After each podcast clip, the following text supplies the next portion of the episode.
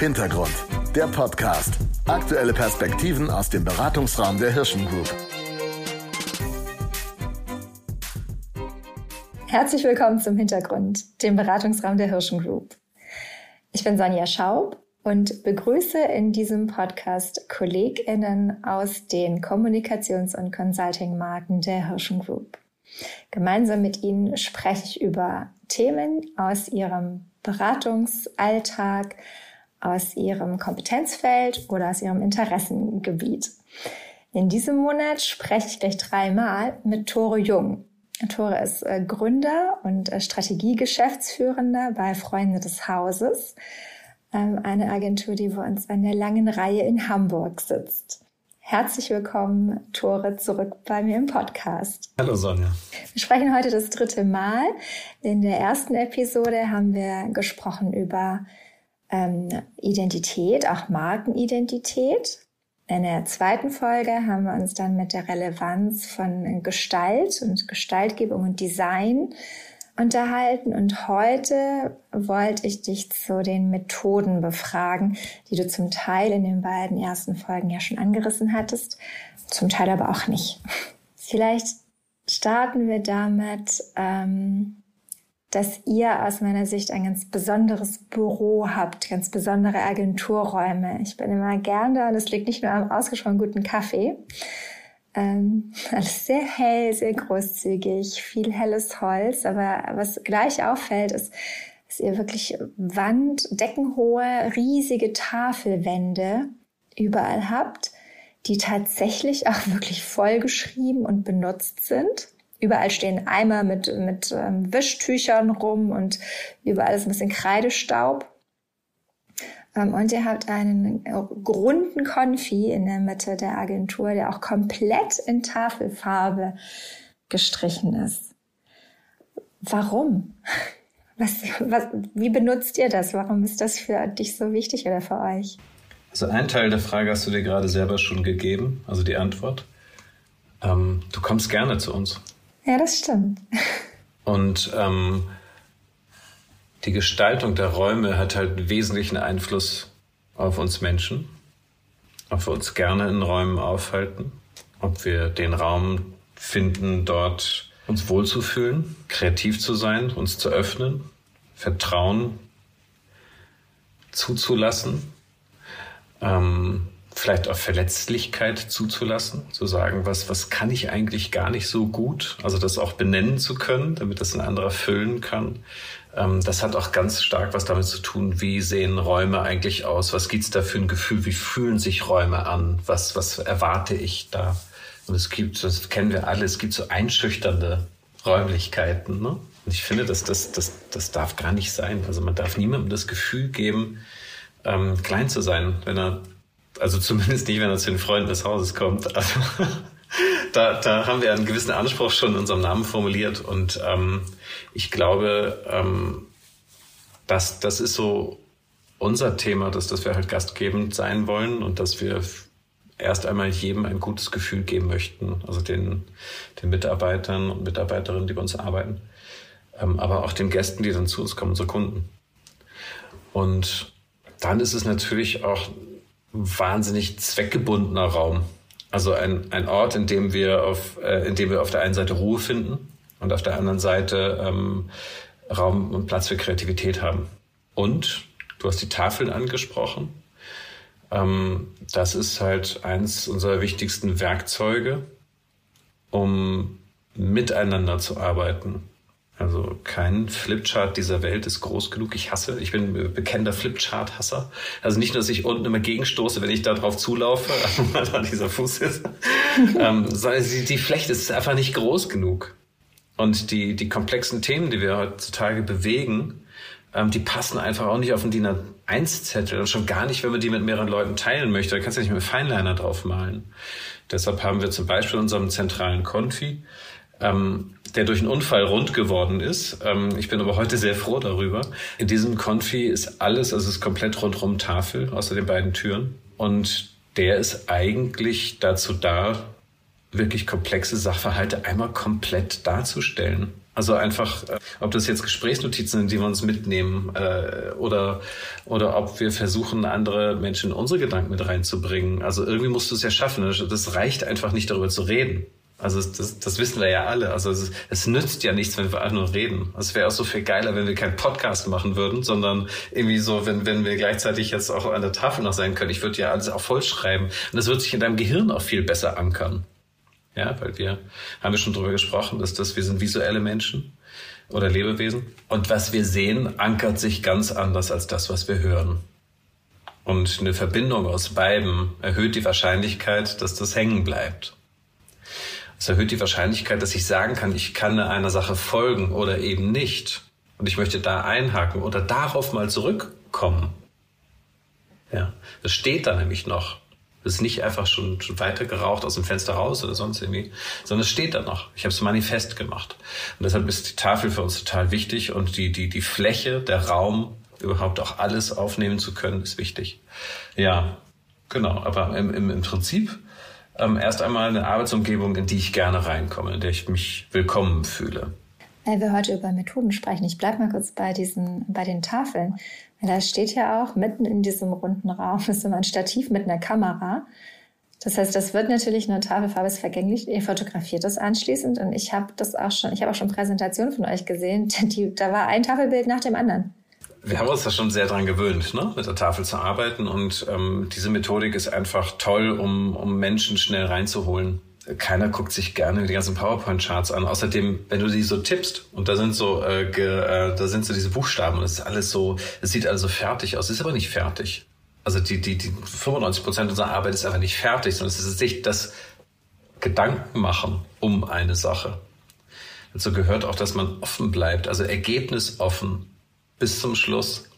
Also schreibst nie irgendwas zu fest, bevor nicht alle irgendwie auch aus allen Sichtweisen oder Perspektiven einen Haken dran gemacht haben. Insofern ist es natürlich toll, das an einem so ein Medium zu machen, wo man auch schon mal Gedanken wegwischen kann. Ja, deshalb gucken wir uns einfach nicht gerne irgendwelche PowerPoint-Charts an und, und, präsentieren uns das so, sondern äh, machen das tatsächlich an der Tafel und versuchen, den Kern zu begreifen und den auch dahin zu schreiben. Und das ähm, ist einladend für, für alle. Es ist nicht so diese Frontbeschallung eines Einzelnen und man hört artig zu, bis es zu Ende ist. das ist doof. Und warum wir so Präsentationen machen mit Tafelbildern, ist einfach, weil es weil es genau das transportiert. Wir sind vielleicht auch nicht komplett fertig mit unseren grundlegenden Gedanken. Äh, oder wir schreiben sie auch nicht in einer Times oder Helvetica oder was auch immer dahin, ähm, sondern da stehen wir gerade mit unseren Überlegungen und das wollen wir euch gerne zeigen. Und ähm, da Kunden keine Tafelwände haben, nehmen wir die einfach so mit und präsentieren denen das. Und da, da ist ja auch eine gewisse Energie drin. Mhm. Wie habt ihr das denn jetzt in Corona-Zeiten gemacht? Ihr seid ja auch mehrheitlich nicht im Büro gewesen. Hat jeder einen Eimer Tafelfarbe nach Hause gekriegt? nein, nein. Also ähm, das, das, hat, das, hat, ähm, das hat ja auch total gut getan, ähm, sich mal zu lösen von, von, von, von seiner äh, Arbeitsweise. Ähm, und Miro oder Miro, wie man immer dieses Infinite Whiteboard nennen möchte, das ist genial. Also das, ich habe das auf der äh, auf der South by Southwest vor zwei Jahren, glaube ich, habe ich die gesehen oder jetzt, jetzt wahrscheinlich vor drei Jahren. Äh, da war die Jungen, waren die Jungs mit so, so so einem riesigen Monitor und so. Ich dachte schon, ey, wie geil, aber irgendwie oh Gott Freaks und das war noch nicht so weit entwickelt und so weiter. So und jetzt äh, jetzt sehe ich, das ist das einfach nicht mehr wegzudenken. Also nicht nicht nur in unserer Branche, dass das ähm, auch mit mit anderen Branchen, in denen wir zusammenarbeiten, das ist schon ein echt total tolles kollaboratives Tool. Mhm. Und auch die Kunden äh, sind da gerne drauf. Ähm, und du kannst, ähm, kannst alles machen, du kannst, äh, du kannst dich da drauf bewegen, du kannst, kannst unendlich viele Rückschritte haben, also ähm, Steps, äh, Entwicklungssteps dabei haben.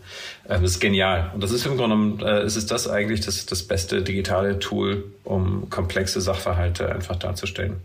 Also zum Beispiel so Kreativen tauschen sich gerade nur über Miro aus. Das ist mhm. alles voll geballert und dann arbeiten von allen Seiten da drauf rum und ähm, kommentieren das, äh, liken das oder haten das und dann kommt das weg und dann kommt was Neues und ähm, das ist total irre. Das macht total viel Spaß. Das ist fast noch ein bisschen geiler als die Tafel. Aber es ist eben nicht oh. handwerklich. Ne? Es ist, das ist für, ist jetzt irgendwie in, in der Zeit, wo wir so arbeiten müssen, ist es perfekt, dass wir da was gefunden haben. Tafel, also man darf aber nicht unterschätzen, wie wertvoll es ist, auch mit der Hand zu arbeiten. Also weil die Hand-Kopf-Korrelation ja auch schon total wichtig ist, um, um Sachen zu verstehen, um sie richtig zu verstehen. Und dabei ist für mich Handarbeit einfach auch sehr, sehr elementar. Ja, ich habe vorhin gesehen, du warst so nett und hast dich mit dem Laptop ein bisschen durch die Agentur getragen, weil ich schon so lange nicht mehr da war. Und da ist jetzt plötzlich eine Werkstatt. Mhm. Also ist das diese, ist das, da, brauchst du diesen Kontrastpunkt zu diesem, jetzt sind wir ganz viel digital und auf Miro oder Miro und jetzt brauche ich aber eine Werkstatt, in der ich richtig mit der Hand arbeiten kann. Du hast ja ein Bild gezeigt, ausgeschnitten aus 700 Ausdrucken und äh, dann von Hand gecuttet und an die Wände geklebt und so. Ich durfte zu Hause einfach auch keine weitere Werkstatt bauen. Also ich habe da ja meine Garage. aber ähm, und ich hatte eine eine Idee, die ich unbedingt machen wollte, weil ich habe dir eben schon gesagt, dass ich so ein so ein, so ein Flipchart-Hasser bin. Und ich habe halt äh, nach etwas gesucht, was mobil ist. Also so eigentlich nach einer mobilen Tafel, was aber auch so Räume trennen kann. Und dann habe ich habe ich rumexperimentiert mit ähm, mit Styropor und Aufstellern. Und man kennt das aus der Fotografie, da waren immer so diese riesigen Styroporaufsteller, die, ähm, die entweder Licht hinzugeben oder weg, Licht wegnehmen oder Spiegelung wegnehmen. Und ähm, das Ding habe ich mir genommen und habe da ein bisschen mit rum experimentiert. Dann hast du aber immer so zwei Quadratmeter Flatschen und da brauchst du natürlich ein bisschen Raum dafür. Und ähm, ähm, dieses Experimentieren und äh, inzwischen habe ich da auch so, so ein Produkt draus entwickelt und, und Füße für gebaut und all, all sowas. Also das, das Ding ist richtig geil, muss ich dir mal zeigen. Dafür brauchte ich einfach Raum. Und den habe ich mir dann genommen, weil wir jetzt ja auch weniger Leute im Büro sind und dann konnten wir schnell mal eine Werkstatt machen. Und das Lustige ist, dass, dass äh, wir sind ja immer so hier so vier, fünf, sechs Leute die Leute, die das dann sehen, sagen, Alter, wie geil. Und dann gehen die in diese Werkstatt rein und fangen auf einmal an, da Sachen zu machen. Und äh, dann, dann haben ja auch Jahre und ich letztens irgendwie an die Wand dieses, dieses Tape Art gemacht und haben ein bisschen rumgesprayt und so. Und das, ich finde das, ich finde das toll, ich finde das wichtig. Das ist auch, ähm, zwischendurch ein bisschen absichtsfreie Arbeit. Also wenn du einfach nur am, am Rollen bist, also ähm, Wand farbig machst, ja, das Gehirn schaltet so herrlich ab, du musst dich aber trotzdem konzentrieren. Und das ist so eigentlich das, was man vielleicht auch ein bisschen mehr kultivieren sollte. Ähm, so, so Zeit für so komplette Absichtsfreiheit zu schaffen. Wir sind immer so effizient, wir sind immer so durchgeprügelt getaktet und wir sind so gut in Ressourcenguru und wir tragen unsere Termine ein und alles. Aber wir müssen ja irgendwann auch wieder auf Ideen kommen. Wir müssen irgendwann etwas äh, leere Blätter befüllen. Wir müssen irgendwann äh, neue Sachen machen und dafür braucht das Gehirn auch neuen Input. Und dafür oder zumindest erstmal eine Ruhe, also eine, sozusagen eine Entspannungsphase. Und dafür ist äh, so dieses handwerkliche Arbeit total genial.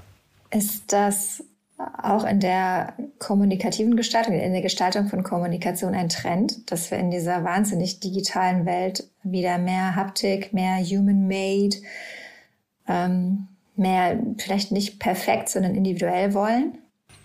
Klar, also das ähm, das ist ja aber schon, schon ein paar Jahre so, dass, dass wir merken, irgendwie, dass, dass der, der neue Luxus ist Individualität, ist äh, das ganze Hücke-Thema und was, was da alles kam. Ne? Das mhm. ist ja, das ist ja das, das Gemütliche, das Weg von dem Perfekten, von dem Glatten. Ähm, das ist sicherlich ein Gegentrend zu dem, was wir erleben. Und ähm, es geht ja natürlich um eine digitale Transformation, aber dahinter liegt ja die eigentlich wesentliche Frage, welche Rolle nehmen wir als Menschen einfach ein in dieser Transformation, wo wir über künstliche Intelligenz sprechen, über Technologie sprechen. Dahinter liegt die Frage, was, was machen wir denn als Menschen eigentlich? Welche, welche Rolle spielen wir als Menschen in dieser neuen Zeit, die auf uns zukommt? Ähm, und da gibt es auch eine wahnsinnige Renaissance von, von kreativer, handwerklicher ähm, auch Aufmerksamkeit, auch ähm, das, das wird einfach auch mehr beachtet. Du hattest da in dieser Werkstatt oder auf einem der, ich glaube, ein Fußständer oder so war das. Es ist natürlich ein bisschen schwierig, das über einen Laptop zu sehen, aber da, da stand Freiraum. Ähm, ist das Zufall oder ist das jetzt plötzlich so eine kleine extra Wortbildmarke oder, oder hat das gar nichts zu bedeuten? Doch, doch, das ist, äh, das, das ist ja also das, das Herzensprojekt, ähm, was, was wir ähm, getrieben haben schon vor, vor Corona, dass wir gemerkt haben, es hat sich dann einfach mal, Corona ist ja wie eine Art Brennglas. Das, das bringt ja Sachen sehr viel schneller auf den Punkt und so auch dieses Gefühl, der Überforderung durch die Komplexität. Das haben wir bei uns gemerkt, das haben wir bei unseren Kunden gemerkt. Es wird einfach immer schwieriger, Kontakt zu finden zu dem, was wirklich wichtig ist. Und dann haben wir gesagt, weil in unseren Gesprächen, also viele haben gesagt so, boah, Alter, ich komme einfach nicht mehr klar und ich weiß überhaupt nicht mehr und ich habe irgendwie das Gefühl, ich, ich komme eigentlich nicht mehr vor die Welle, sondern ich werde einfach immer wieder überspült, ich werde immer wieder überrollt von, von, von Terminen, von Sachen, von neuen Workshops und ich nehme wieder den Rucksack von der Arbeit mit und so weiter und boah, ich, ich ich kann einfach nicht mehr klar gucken. Und dieses Gefühl, dass man im Hamsterrad steckt, dass man nicht mehr zu Luft kommt, dass man nicht mehr diesen, diesen Spaß von auf der Welle stehen empfindet oder immer kürzer. Das erleben wir im Privaten genauso wie auch im beruflichen Alltag. Und wir haben gesagt, wir müssen, wir müssen doch da wir rauskommen. Da haben wir den Freiraum entwickelt. Also eigentlich ist es das ist wie eine Idee. Also sozusagen, wir, wir, wir, wir haben einen Raum, in dem wir uns Zeit nehmen für das, was wirklich wichtig ist. Und wir machen uns frei von Terminen und von Zeitdruck, von von dem, was Kollegen gerade vielleicht auch von uns wollen. Wir haben da keine Handys, wir haben da keine Computer, wir haben gar nichts. Wir sind, wir sind entkoppelt von allem und äh, begeben uns in einen Raum für ja, neue Verbindung vielleicht, also Verbindung zu dir selber oder zu deinen Kollegen oder vielleicht neuen Kollegen. Das ist vielleicht auch Raum für intensives Üben oder für Kreativität, für Spielen vielleicht auch. Also das, ähm, das hat uns gut gefallen. Also dieses, dieses Freimachen von und Raum geben für. Das, das war eigentlich so ein Thema, was uns hier sehr beschäftigt hat bei Freunde des Hauses, weil wir gemerkt haben, wir, wir sind manchmal wie Arbeitsroboter. Das ist irgendwie so, hm. boah, das zieht auch so die Batterien alle, ne? Und das, als wir das bei den Kunden auch gemerkt haben, haben wir gesagt, dass vielleicht können wir das Ding einfach mal, vielleicht können wir da so eine Art Tool draus machen. Und ähm, ja, das, das, das haben wir dann gemacht und ähm, bieten das auch an und ähm, nehmen dann auch gerne Kunden in diese Räume. Das ist übrigens auch frei von Agenda. Ja, du kommst da erstmal rein und das Ziel ist dann, ähm, sich den wesentlichen Fragen zu nähern und diese überhaupt auch erstmal zu identifizieren. Weil ganz viele haben halt den Kontakt auch dazu verloren und haben einfach gar keine klare Roadmap mehr. Und ähm, das Ziel ist, dass du am Ende so, so eine Art Landkarte der Handlungsfelder hast um einfach wieder fokussierter arbeiten zu können, um zu sagen, okay, das ist wichtig, das ist vielleicht gerade nicht ganz so wichtig, ist zwar noisy und alles, ja, aber das ist gerade mega wichtig. Ich fokussiere mich darauf und kann daraus die Handlungsfelder ableiten. Und dann gehst du raus mit so einem Gefühl von, ich bin einfach ein bisschen neu strukturiert, neu genordet. Und das ist, funktioniert im One-to-One. -One. Genauso was gesprochen vom Ausspeichern des Gehirns. Ne? Also es kann auch gut sein, dass, dass, dass, dass, dass ich mit jemandem alleine im Konfi bin und der ist nachher ey, komplett vollgeschrieben, also rundrum und so weiter. Einmal alles ausgespeichert, was da ist, um dann zu, zu gucken und zu sehen, so, ach du Scheiße, habe ich das noch nie gesehen. Alter, krass aber hier gibt es eine Verbindung, da gibt es eine Verbindung und das und das sind eigentlich so die vier Punkte. Und dann nehmen wir uns die, diese vier Punkte und tun die auf eine Landkarte und können daraus dann die nächsten Steps, wenn wir wollen, noch generieren. Vielleicht ist dann noch erstmal Schluss. Und das funktioniert genauso mit, ähm, mit Gruppen aus verschiedenen Abteilungen, die sich so noch nie getroffen haben. Und auch da ist ein Freiraum toll, weil man sich vielleicht auch da erst einmal begegnen kann, so ähm, und, und nicht in der nicht in der Position, aus der man kommt, oder ich vertrete jetzt hier gerade den Vertrieb oder das Marketing oder den Einkauf oder sonst was, sondern, sondern guckt, dass man was Gemeinsames definiert und das, das überhaupt erstmal definiert. Was ist denn eigentlich? Was wollen wir denn eigentlich gemeinsam? Und so, das ist mega spannend. Und in dieser Freiraum ist sehr, also wie so ein Vertikutierer ist sehr, sehr belüftend. und äh, danach wachsen auch wieder ganz andere Sachen. Also das, ähm, das ist toll. Ja, Luxuszeit. Mhm. Ist das den Menschen also ich nehme an, es ist denen so selbsterklärend, ähm, dass sie das gerne machen oder ist es immer noch schwierig, sich das auch zu gönnen, zu nehmen, diese Zeit? Erstmal wirkt es ja immer ein bisschen egoistisch, ist der, man muss ja in, in unserer Gesellschaft muss ja das mit dem Mehrwert auch begründen, den man hat, gerade im beruflichen Kontext.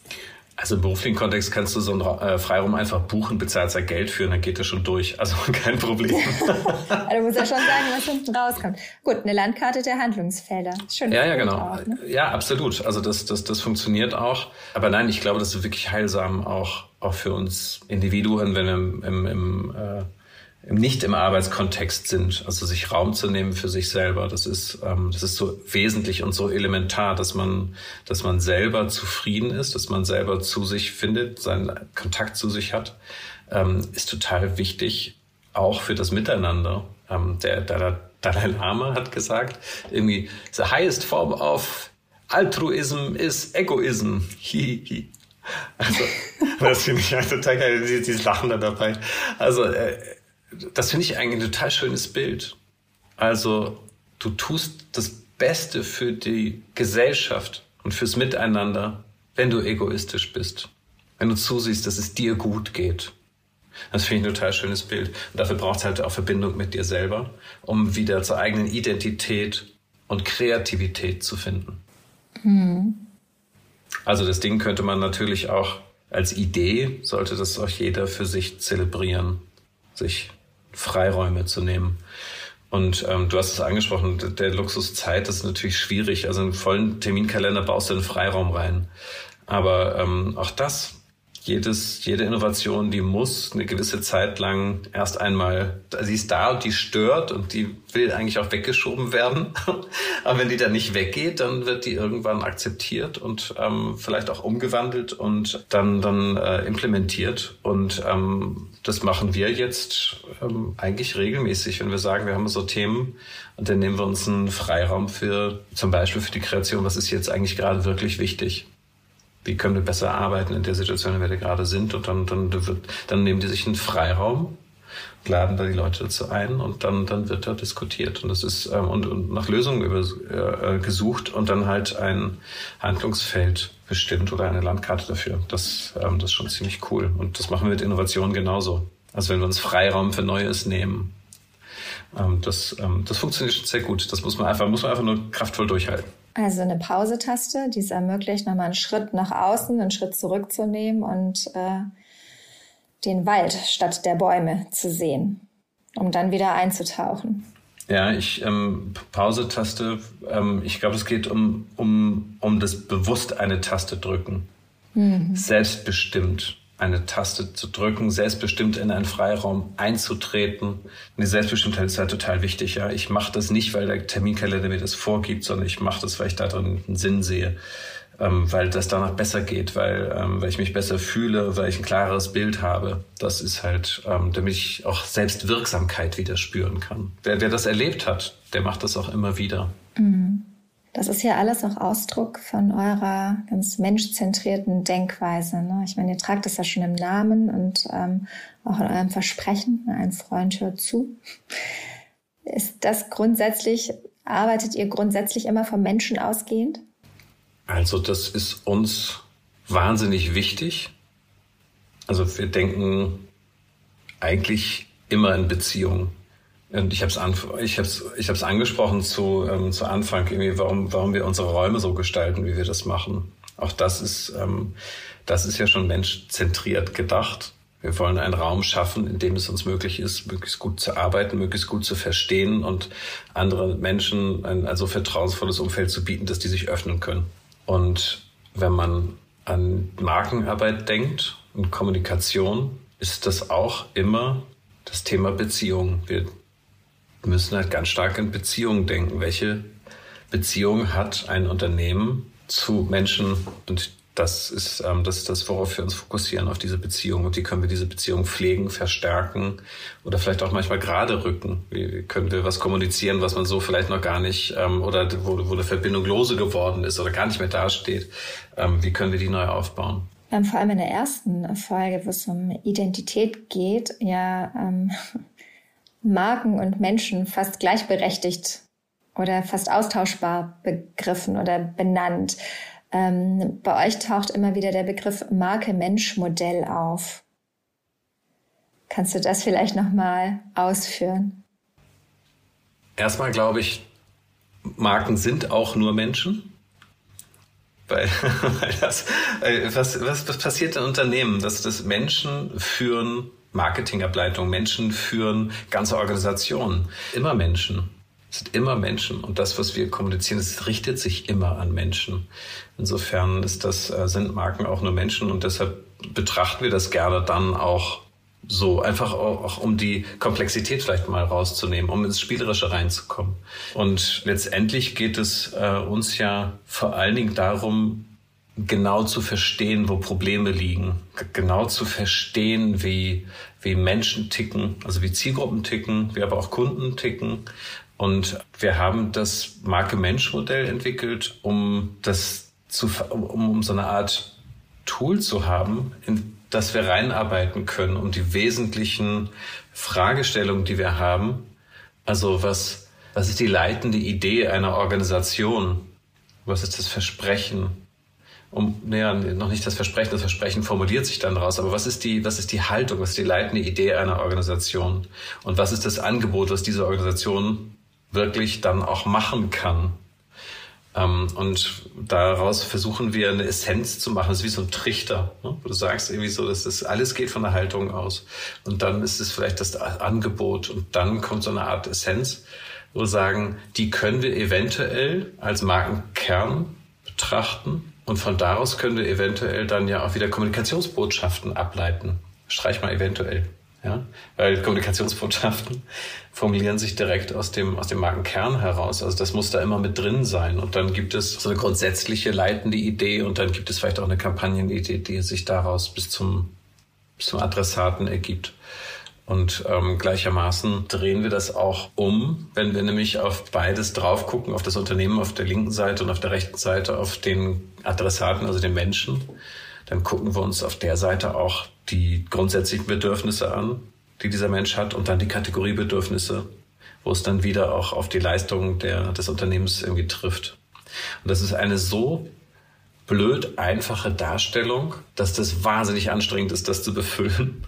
Aber ähm, das, das ist auch wieder, dadurch geht der Neues weg. Dadurch, dadurch geht der Neues weg.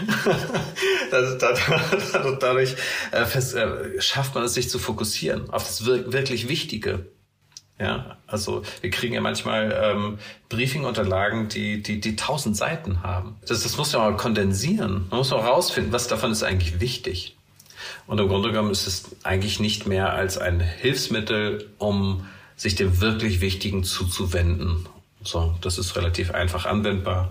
Das sieht gut aus und das, ähm, das ist irgendwie wahnsinnig schön für diese Arbeit an der Beziehung von, vom Unternehmen zu den Konsumenten. Und wenn wir bei den äh, Konsumierenden sind, ich weiß, dass du nichts von Personas hältst, sondern dass ihr mit Archetypen stattdessen arbeitet.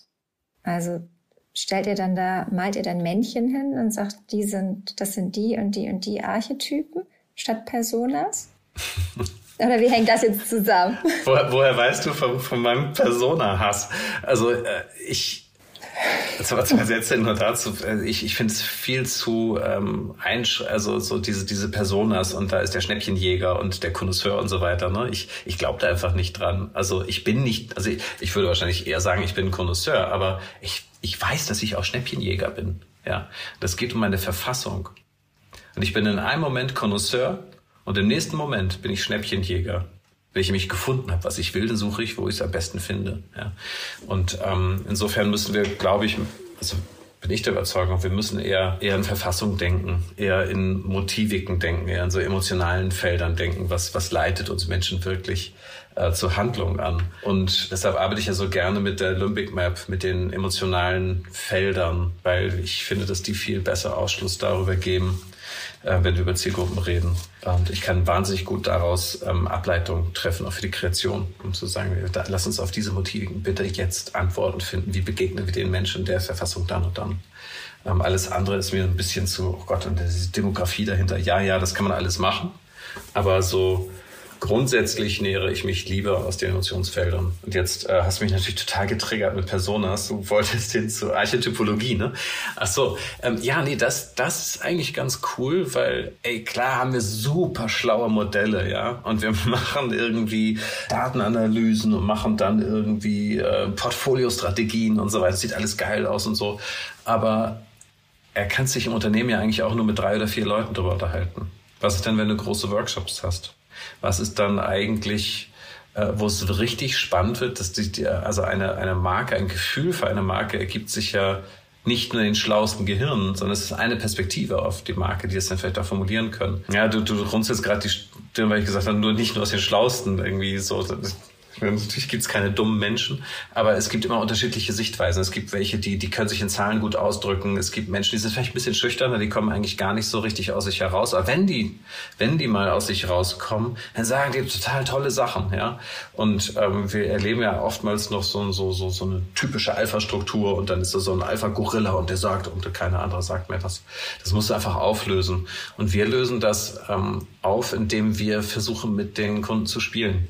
Das ist einfach das Allerbeste, wenn, wenn die vergessen, worum es geht. Und da haben wir ähm, dieses Archetypen-Thema für uns als ein gutes Spiel entdeckt. Wir haben da, da darunter liegt noch ein anderes, das heißt 6 aus 49, ähm, weil wir die, die, die Motiviken aus der Limbic Map, ja, das sind, glaube ich, 53, das ist nicht 49, aber 6 aus 49 hört sich viel geiler an. Also, und wir sagen so, pass auf, von diesen Emotionen, von diesen Motiven, ja, aus Stimulanz, Dominanz und Balance, die jetzt da sind, und wir nennen es in 49, dürfen nur sechs bleiben. Ja, bitte streicht die, die nicht relevant sind. Und dann kannst du Fragestellungen reingehen. Ne? Also kannst du sagen, die nicht relevant für das Unternehmen sind oder nicht relevant für die Marke sind oder mit denen ihr euch nicht identifizieren könnt. Oder wenn ihr an euer Unternehmen in fünf Jahren denkt, welches sind die wichtigsten treibenden Motive? Und das, ähm, das ist total toll, total spannend irgendwie. Und weil da fängt irgendwas an, wenn du aus der Dominanz kommst, wenn wir die verteilen würden. Ne? Und du hast nur sechs. Wo stehen diese sechs? Sind die alle in der Dominanz? Sind welche in der Balance? Sind welche in der Stimulanz?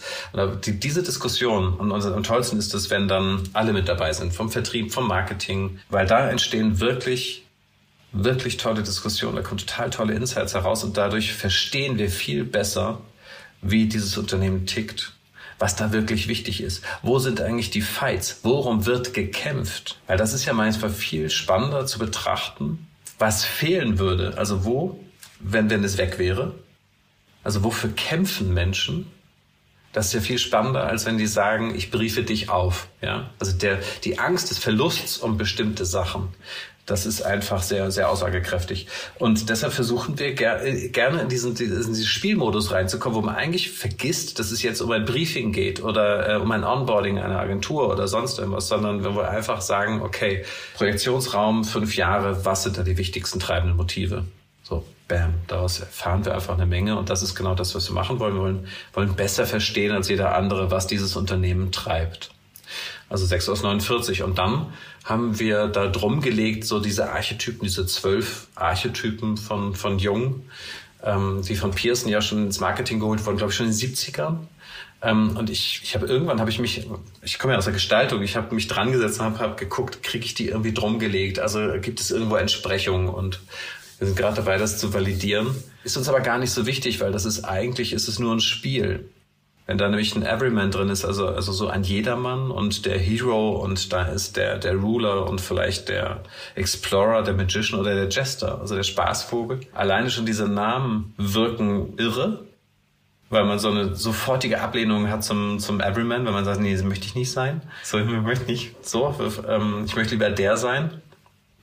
Und je tiefer du reingehst und du eigentlich mal mappst irgendwie die Motive eines Evermans, also was hat der eigentlich für Sehnsüchte und was will der eigentlich, was ist eigentlich so sein äh, äh, dazugehören wollen, dann ist das auf einmal vielleicht irgendwie total schön, auch eine Marke zu haben, wie sich die die äh, die, die Zugehörigkeit spiegelt. Also zum Konsumenten irgendwie, wir möchten, dass du dich zugehörig fühlst. Ähm, so, und das, das ist schön, dann in die Diskussion reinzugehen also das grundsätzliche Verständnis erstmal für dieses Thema und dann darüber zu diskutieren, wo fühlen wir uns wohl, womit können wir uns identifizieren, ähm, ist das ein hervorragendes Spiel, wie man relativ schnell nochmal eine andere Sicht auf, ähm, auf eine Marke, auf ein Unternehmen bekommt, die man nicht bekommen würde, wenn man einfach nur ein PowerPoint-Präse sich anguckt.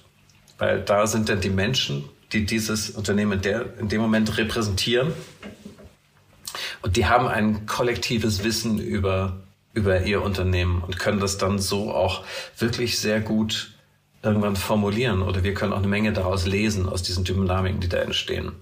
Habe ich das richtig verstanden, dass ihr also schaut, welche Archetypen sich in der Marke vereinen oder wem sie am ehesten entspricht, auf der einen Seite und auf der anderen Seite das aber auch für die Zielgruppen tut. Wie gesagt, das ist ein Spiel, ja. Wir Wir nehmen an, wir sind ein bestimmter Archetyp und vielleicht hat der noch, also wir sind auch ganz oft dabei bei Spielbeinen und Standbeinen. Es gibt so gewisse Standbeine, die einfach so fundamental sind. Aber wenn du sagst, du möchtest dich auch ein bisschen entwickeln, äh, es geht um Innovationskraft und so weiter, in, in welche Richtung gehst du eigentlich rein? Willst du den Markt dominieren? Willst du den Markt bereichern mit neuen, neuen Ideen oder möchtest du eigentlich noch mehr, mehr Sicherheit in die Kategorie reinbringen? Ja, also hast du da Standbein, Spielbein und so ein Kicker sozusagen. Und dann kannst du natürlich den, den auch nehmen, also diese Beschreibung, was du daraus formuliert hast und guckst dir das dann an, wie deine Zielgruppe wohl darauf reagieren würde. Also die Zielgruppe, die du definierst, was hat die eigentlich für Sehnsüchte, für Barrieren? Und das ist halt das Tolle, wenn du dann nicht mit Personas arbeitest, sondern mit, mit, mit den limbischen Motiven, also diesen Emotionsfeldern, ähm, weil, weil die dann gleich sind. Also wir sagen, was sind die Emotionsfelder, die dieses Unternehmen antreibt? Was sind eigentlich die Emotionsfelder, die unsere Zielgruppen antreiben? Und ähm, das wird dann irgendwie dann schon spannend. Wenn ein Data noch mit reinkommt und du das validieren kannst, das ist, ähm, das ist total genial. Weil äh, da kannst du bis hin zur Media-Ausspielung, kannst du damit alles machen. Also es ist ein ziemlich universelles Ding, was auf Emotionen begründet ist, also auf, auf den treibenden Motiven, die Menschen zu etwas bewegen. Und deswegen auch so gut dafür geeignet, die Identität herauszuarbeiten. Ja, aber es geht, geht eben ja nicht nur um das Identität herausfinden, sondern es geht auch der eine Gestalt geben ähm, und am Ende ähm, wirksam mein Angebot am Markt machen zu können. Begehrlich zu sein. Ganz genau. Und dadurch, dass wir ja wieder bei Menschen begehrlich sind, ist es auch total toll, da auch wieder im Emotionsraum zu sein.